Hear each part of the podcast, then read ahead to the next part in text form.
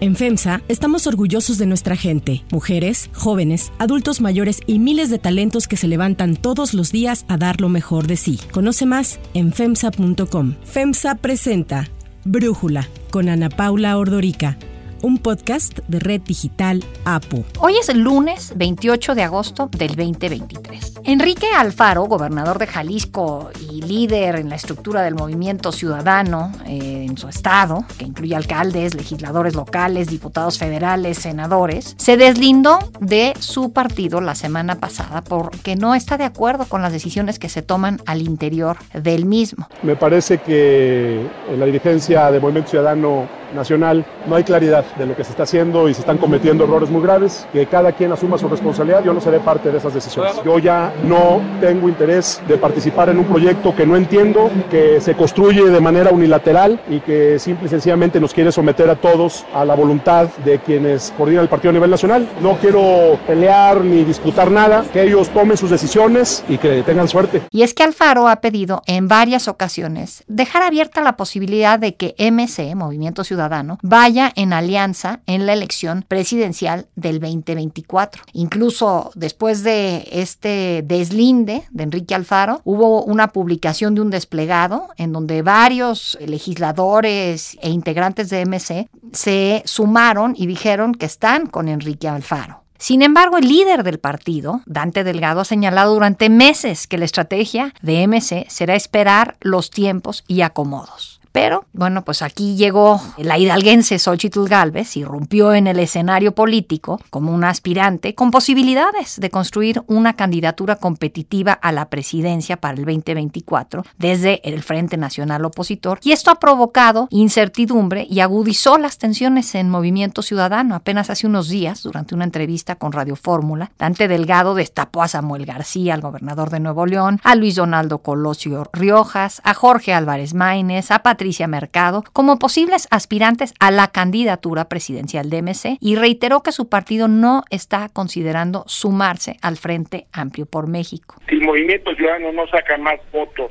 que los partidos tradicionales, me refiero de la política pero nosotros no vamos a cancelar la posibilidad de dejarles a las nuevas generaciones un proyecto que le dé sentido y rumbo, condición de futuro y grandeza a México. Esto pues generó más divisiones al interior de MC y el gobernador de Jalisco, Enrique Alfaro, la semana pasada se reunió con Xochitl Galvez para, pues dijeron platicar, aunque Galvez dijo que solo fue una reunión de cortesía y no hablaron del momento político que vive MC, pues sí llamó la atención esta reunión. Hablamos de visión del país que tenemos. Obviamente no quise abordar el tema interno de MC por un tema de respeto.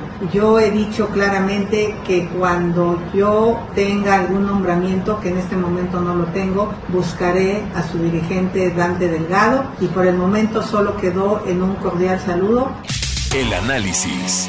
Para entender qué es lo que pasa en MC, qué es la fuerza que tiene Alfaro en Jalisco y a nivel nacional, le agradezco a Sonia Serrano, periodista, jefe de investigaciones especiales de NTR Jalisco, platicar con nosotros. Sonia, a ver, platícanos cómo estás viendo tú lo que está ocurriendo, este partido que está partido. Sí, claro. Bueno, yo creo que no podemos dejar de analizar el contexto en el que se está moviendo Movimiento Ciudadano también con el tema de lo que sucede en Jalisco. Creo que el gobernador Enrique Alfaro está jugando en las dos arenas al mismo tiempo porque parte de lo que se decida de cómo se mueve Movimiento Ciudadano eh, en lo nacional va a determinar cómo se definen las candidaturas en Jalisco. Yo al final creo que ni siquiera había ese riesgo de que Dante Delgado se meta a imponer candidatos en Jalisco. Más bien creo que lo que ha molestado al gobernador es que no se le haya tomado en cuenta para algunas decisiones que ha ido tomando Movimiento Ciudadano y en particular esto último de decir de entrada no a la alianza han fracasado una y otra vez y quieren que nosotros nos subamos al Titanic, lo puse como ejemplo la vez pasada. Quieren que nuestro acuerdo sea en el fondo marino donde se está depositando su barco lleno de cuarteaduras Eso no es posible. Recordarán que se dio esta reunión del Consejo Nacional de Movimiento Ciudadano a la que no asistió el gobernador Enrique Alfaro y después fue que eh, Dante Delgado convocó una reunión ya más popular a la que asistieron los gobernadores de Movimiento Ciudadano, los alcaldes de Guadalajara y de Monterrey, Pablo Lemus y, y Luis Donaldo Colosio, y los senadores, algunos líderes de Movimiento Ciudadano. Después de eso ya no pasó nada, por eso sorprendió mucho la declaración del gobernador Enrique Alfaro en el sentido de que se deslindaba de Movimiento Ciudadano que después de mi visita a México el otro día, más convencido estoy de que yo ya no quiero participar. Me parece que en la dirigencia del Movimiento Ciudadano Nacional no hay claridad de lo que se está haciendo y se están cometiendo errores muy graves. Y conociendo un poquito el carácter del gobernador, hay quien dice que tenía más que ver con un momento de enojo, porque esas declaraciones las dio en una entrevista banquetera después de, de una reunión con maestros en la que él les entregó equipo de cómputo y los maestros le reclamaron que no haya repartido los libros de texto porque Jalisco es uno de los estados que decidieron no repartirlos. Los maestros le estuvieron gritando durante todo el acto y eso lo tenía muy molesto. Cuando da la entrevista después a esta situación, el gobernador estaba muy enojado. Le preguntan ahí mismo lo de MC y como que agarró parejo en el momento de molestia. Pero bueno, eso no quiere decir que fue un desplante.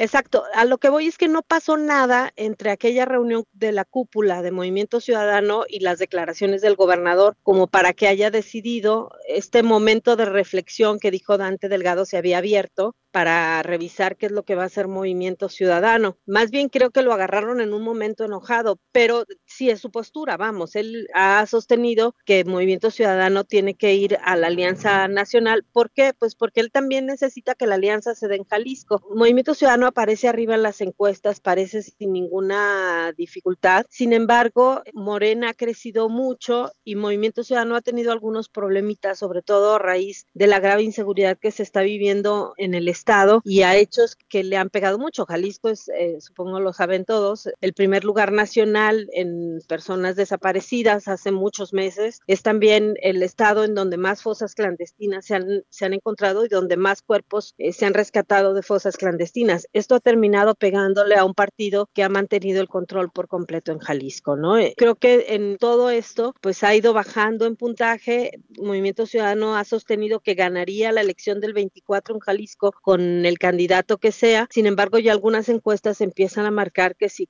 Movimiento Ciudadano no tiene una buena combinación de partido y marca con candidato, podría tener problemas en la elección del 24. A ver, ¿y cómo juega el papel de Xochitl Galvez en esta división eh, de MC.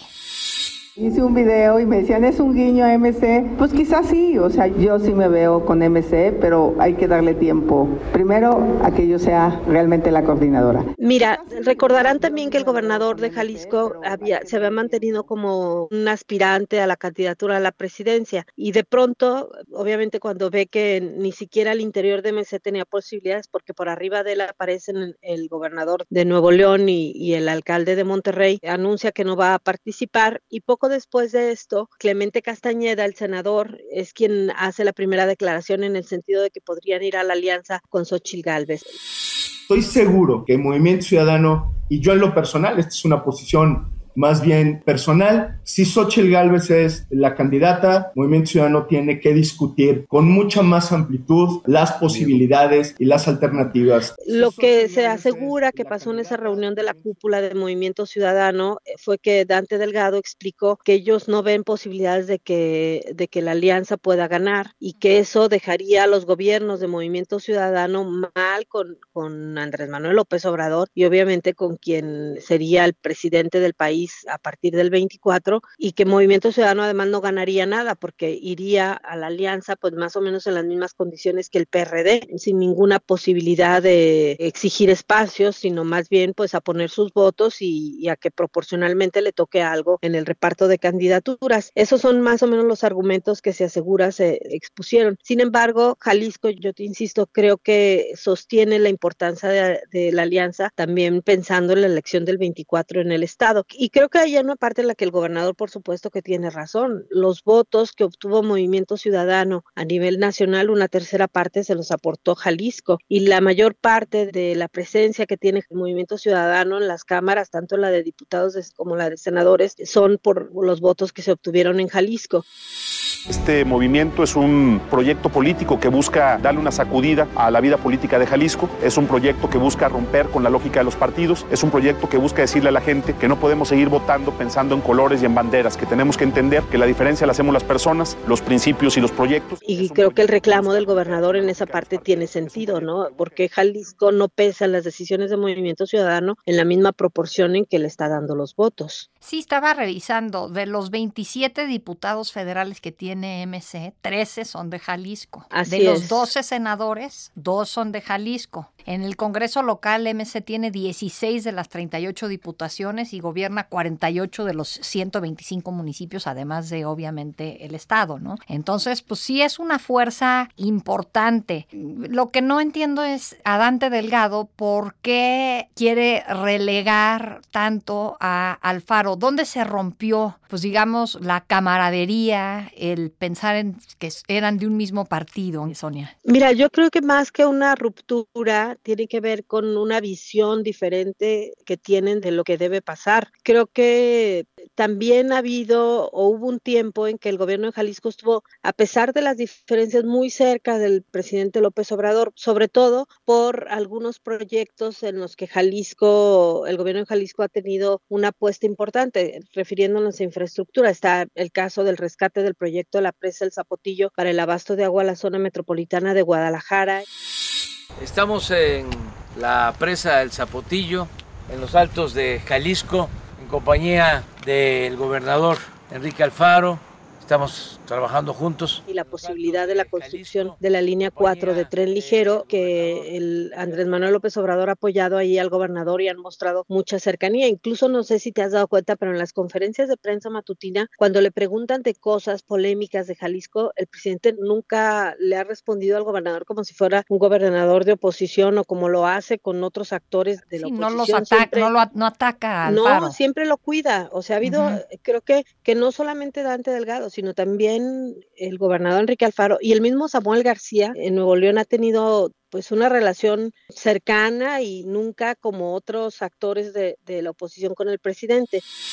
Mi percepción en general es que eh, está gobernando bien Samuel. Yo creo que en esa medida, pues Dante Delgado mantiene la misma línea y te insisto, eso fue lo que él expuso, según cuentan quienes estuvieron en esa reunión, sobre eh, que les da más no jugar y no pelearse con Morena que ir a un ataque frontal, porque ellos saben que ir a la alianza significará por completo un rompimiento con el gobierno de López Obrador y con Morena. Y entonces el problema es que Morena sí es el rival de Movimiento Ciudadano en Jalisco. O sea, quien puede amenazar de perder el gobierno a MC en Jalisco es, eh, justamente Morena. Y sobre todo porque el candidato que mantiene a MC arriba en las encuestas, que es el presidente municipal de Guadalajara, Pablo Lemus, Yo estoy en una lógica local. También, ese lo decía mi abuelo, que nunca debes de morder más de lo que te puedas tragar. Y mi lógica es local. Yo he dicho desde hace mucho tiempo que mi objetivo está en la gubernatura de Jalisco en el 2024 y no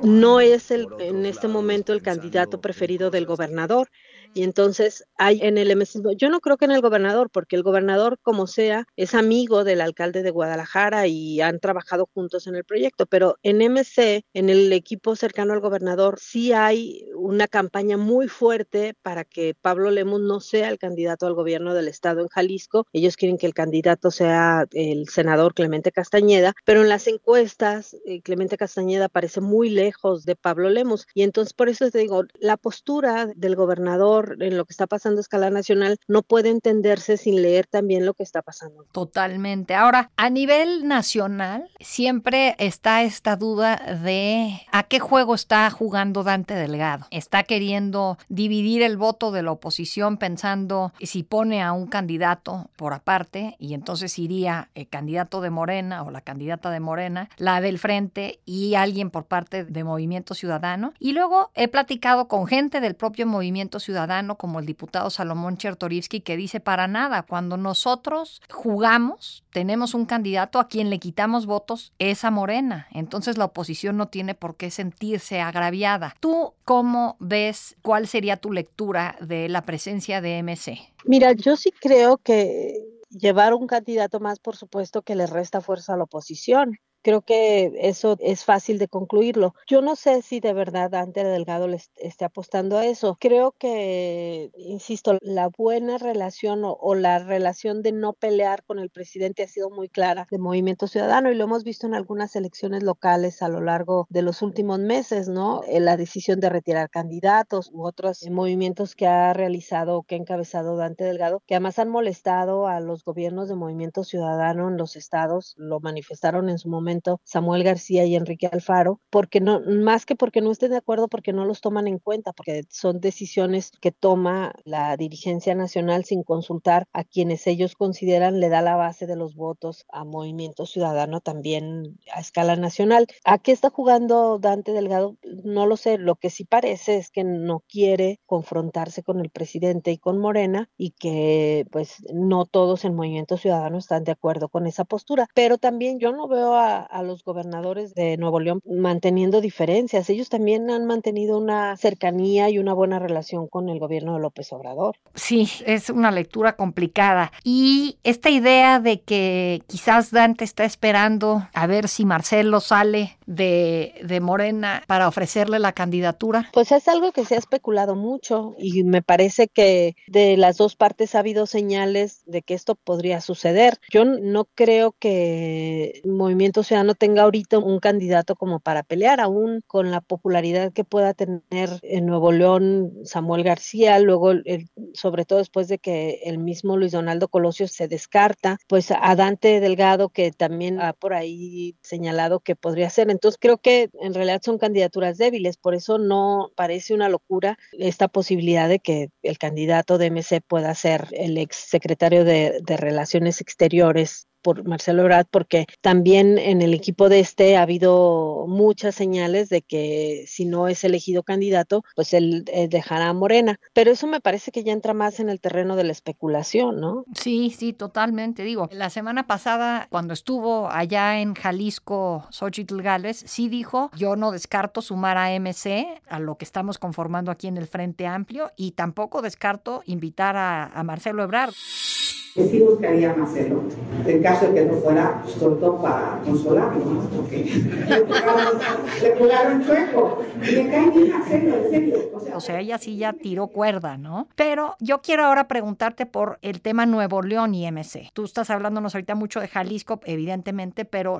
¿qué nos puedes decir de la ecuación Nuevo León? Dante empujando pues de una manera mucho más entusiasta a los MCistas de Nuevo León, ¿no? Sí, mira, porque además hubo una migración muy fuerte de mesistas de Jalisco a Nuevo León para construir el proyecto. De hecho, el proyecto MC Nuevo León se construye desde Jalisco con las mismas empresas de comunicación que forman este equipo, que son tres empresas que te construyen una la idea, otra la producción y la estructura y otra la forma en que se dispersa la información. Esta misma estructura se traslada a Nuevo León y hacen algo muy similar a lo que hicieron con Enrique Alfaro en Jalisco. Y parte de esta migración, primero para construir el proyecto, luego ya cuando ganan, empieza a irse para allá. Y mucha gente de Movimiento Ciudadano que formaba parte del equipo de Enrique Alfaro vieron una posibilidad de tener más ingresos porque es un asunto muy que, toca mucho lo económico en Nuevo León. Y entonces empieza a haber también una especie de sensación de traición por parte del gobierno de Jalisco sobre todos estos emesistas que fueron a construir el proyecto y se quedaron allá. Entonces, eh, creo que una buena parte de estos emesistas que formaron parte de la construcción del proyecto de Enrique Alfaro han fomentado esta distancia y este construir un proyecto nuevo, tratando de que sea fuerte en Nuevo León. Y pues es, ha sido un movimiento que se le ha acercado mucho a Dante Delgado, porque además hay las circunstancias en la relación con los partidos que forman la alianza en lo local son muy diferentes a Jalisco. En Jalisco, en Enrique Alfaro ha tenido una alianza de facto con el PRI y con el Partido Acción Nacional muy fuerte. Ellos le votan absolutamente todo en, el Congreso local y en los ayuntamientos y no lo han molestado para nada, lo han dejado. Ha habido cosas gravísimas en Jalisco en la que estos dos partidos han sido cómplices y han guardado silencio por completo. Y en Nuevo León ha sido muy diferente. En Nuevo León estos dos partidos se han dedicado a destruir el o a estar cuestionando constantemente el gobierno de Samuel García.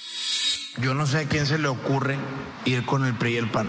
Son nuestros enemigos. No hay un día que le marquen a mis secretarios a decirles en qué ayudo, cómo le hacemos para hacer una ley que genere más inversión. Entonces que me pregunten a mí, Samuel García, que qué opino de ir con el PRIAN ni a la esquina, subrayado en bold y en itálicas. No hay manera. Por eso también las circunstancias de la visión de la alianza son distintas. Cuando se da aquella reunión del Consejo Nacional, Samuel García le pide a la dirigencia nacional que si van a negociar con la alianza, que lo primero que tienen que hacer es pedirle al PAN y al PRI, pues que disciplinen al partido en Nuevo León. Entonces, me parece que también ahí las circunstancias son muy diferentes. Sonia Serrano, momentos muy interesantes en este partido que está partido. No sé si quieras agregar algo más a este análisis tan pertinente y tan detallado que ya nos has dado. Mira, yo también creo que hay que entender que la política son muy pragmáticos, no tampoco hay que creer que es un asunto realmente de que algunos quieren defender la posibilidad de transformar al país o tiene que ver con poder, tiene que ver con negocios, tiene que ver con muchas cuestiones que se están dando a través del ejercicio público y también creo que debemos aprender a ver esa otra parte para entender lo que pasa en los partidos políticos. Totalmente. Gracias, Sonia. Gracias por platicar con nosotros. No, al contrario, gracias a ti. Si te gusta escuchar Brújula, te invitamos a que te suscribas en tu aplicación favorita o que descargues la aplicación Apo Digital. Es totalmente gratis y si te suscribes será más fácil para ti escucharnos. Además, nos puedes dejar un comentario o calificar el podcast para que sigamos creciendo y mejorando para ti. Para cerrar el episodio de hoy, los dejo con música de Juan Gabriel. ¿Por qué me El 28 de agosto del 2016 murió en su casa de Santa Mónica, California, a los 66 años, Alberto Aguilera Valadez, mejor conocido como Juan Gabriel. Dos días antes de sufrir un infarto fulminante, el cantante había ofrecido un concierto en Los Ángeles como parte de su gira musical México es todo. El Divo de Juárez fue uno de los artistas latinoamericanos más prolíficos y exitosos, con ventas estimadas en más de 60 millones de discos alrededor del mundo. Su álbum de 1984, Recuerdos Volumen 2, vendió más de 8 millones de copias, convirtiéndose en el disco más vendido de todos los tiempos en México.